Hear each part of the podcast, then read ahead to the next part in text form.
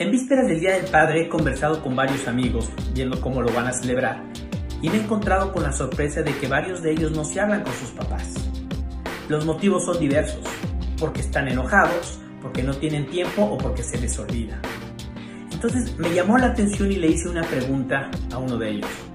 Le dije, oye, ¿cómo te gustaría que fuera la relación de tus hijos contigo cuando tú seas grande, cuando seas mayor? Y sin dudarlo dijo, cercana, de confianza, me encantaría que me admirara. Y entonces le pregunté, ¿por qué pedirías algo que tú no das? Me llamó la atención el tema y le seguí preguntando a otros amigos y las respuestas fueron muy semejantes. No tengo tiempo, se me olvida, estoy enojado con él. O simplemente, ¿sabes qué? Es que cada que le llamo me quiere dar un consejo, me regaña. ¿Y qué importa si nos quiere dar un consejo? ¿Y qué importa si nos regaña? ¿Por qué no entendemos que un padre nunca va a dejar de ser padre hasta el día en que se muera? Así era mi papá también. Me daba consejos sin pedírselos, me regañaba por cualquier cosa muchas veces. ¿Y saben qué? Ahora que no lo tengo lo extraño. Hasta extraño su mal humor. Amigas, amigos, no importa cómo sea la relación con nuestros padres.